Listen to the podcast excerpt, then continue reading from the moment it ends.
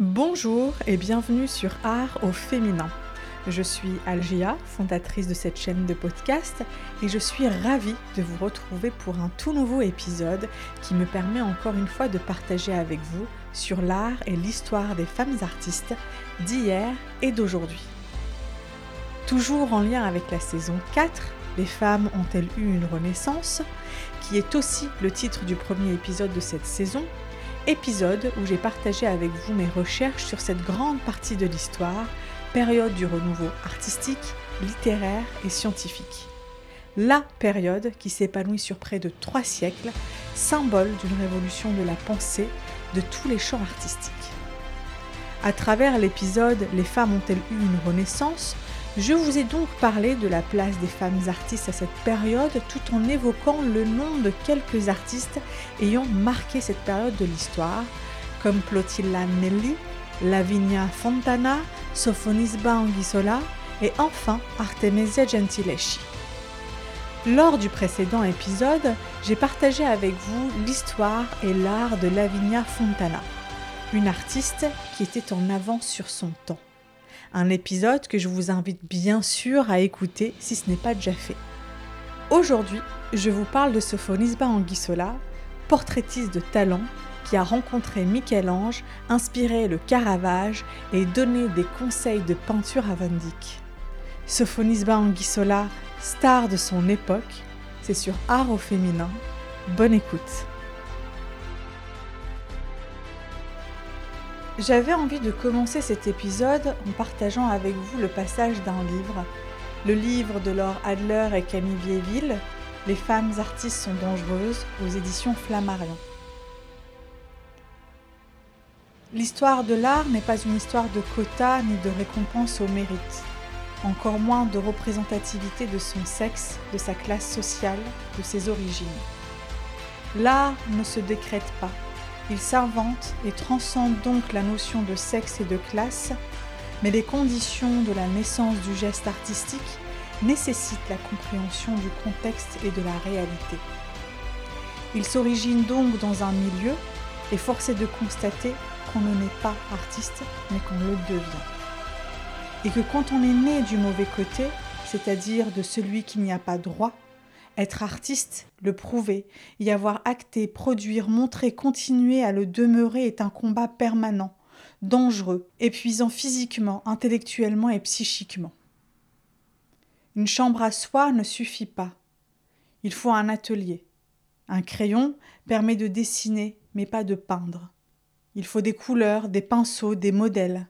Comment avoir l'arrogance de les demander et à qui?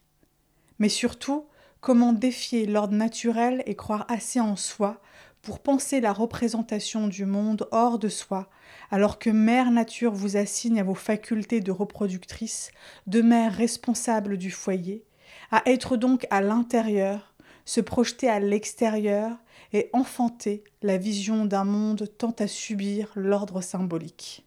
On ne naît pas artiste, on le devient. C'est en tout cas ce qui s'est passé avec notre artiste du jour, Sophonisba Anguissola.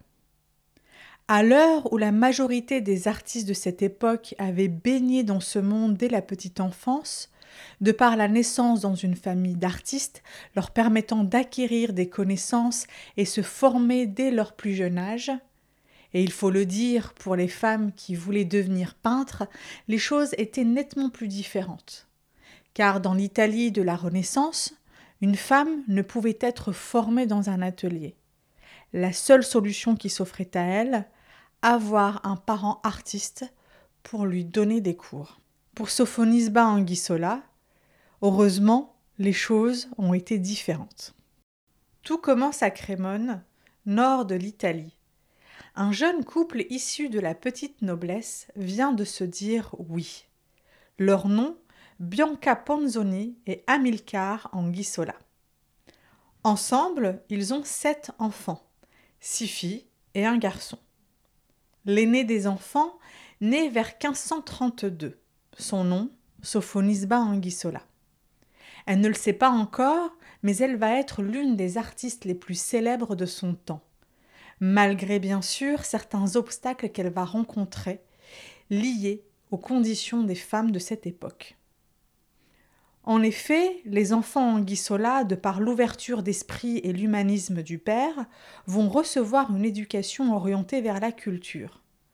Ainsi, ils apprennent la musique, le latin, les sciences et la peinture. Très vite, la jeune Sophonisba Anguissola trouve dans la peinture sa véritable vocation et se démarque de ses autres frères et sœurs. Conscient de son talent, et parce que le rang de la famille peut le permettre, les parents de Sophonisba vont encourager leur fille à poursuivre cette voie artistique. Vers 1546, alors qu'elle a environ 14 ans, elle va commencer à étudier avec sa sœur Elena auprès du peintre maniériste du XVIe siècle, actif dans le nord de l'Italie, Bernardino Campi, et qui va très fortement influencer le style de la future artiste. Mais quand celui-ci quitte la région de Crémone, les deux sœurs vont poursuivre leur apprentissage avec le peintre Bernardino Gatti, lui aussi originaire de Crémone. Ce dernier va d'ailleurs leur faire découvrir le style de Antonio Allegri da Correggio, dit le Corrège. Alors que sa sœur Elena finit par abandonner la peinture, préférant se consacrer à une carrière religieuse, la jeune Sophonisba Anguissola décide d'aller plus loin dans sa formation artistique et part cette fois se former à Rome vers 1554 et se spécialise dans la réalisation de portraits. Comme clin d'œil à cette période d'apprentissage, il y a une huile sur toile de 111 sur 110 cm exécutée vers 1559 par Sophonisba Anguissola et aujourd'hui présente à Pinacoteca Nazionale de Sienne. Bernardino Campi peignant Sophonisba Anguissola. Comme pour rendre hommage à son premier professeur, elle présente ici une belle allégorie. Son professeur la peignant, les deux personnages nous observent, une façon de nous questionner sur l'exécution de cette œuvre. Bien sûr, Sophonisba n'a pas besoin de notre approbation pour reconnaître son talent d'artiste.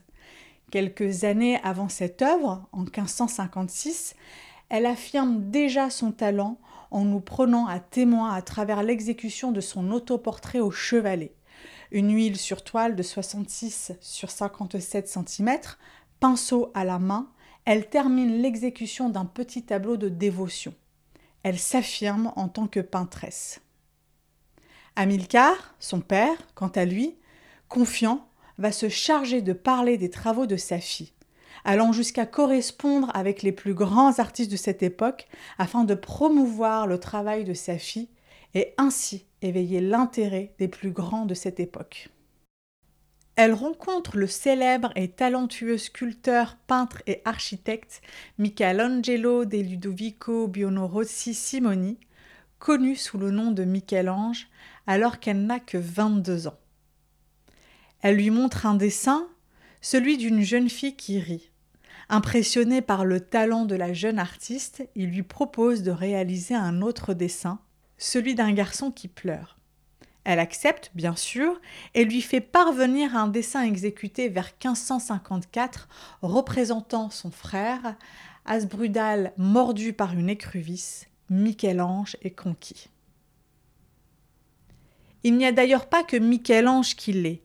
Le grand critique d'art de cette époque, à l'origine du recueil Les vies des meilleurs peintres, sculpteurs et architectes, tient des propos élogieux à propos du dessin dont je vous ai parlé précédemment et dit nous ne devons pas oublier non plus Sophonisba de Crémone, fille de Messea Milcaro laquelle de nos jours s'est acquis tant de réputation par ses dessins, ses copies, ses portraits et ses peintures, que Philippe roi d'Espagne, sur l'éloge que lui fit le seigneur duc d'Albe, l'appela à sa cour, où il la plaça auprès de la reine en lui accordant une riche pension.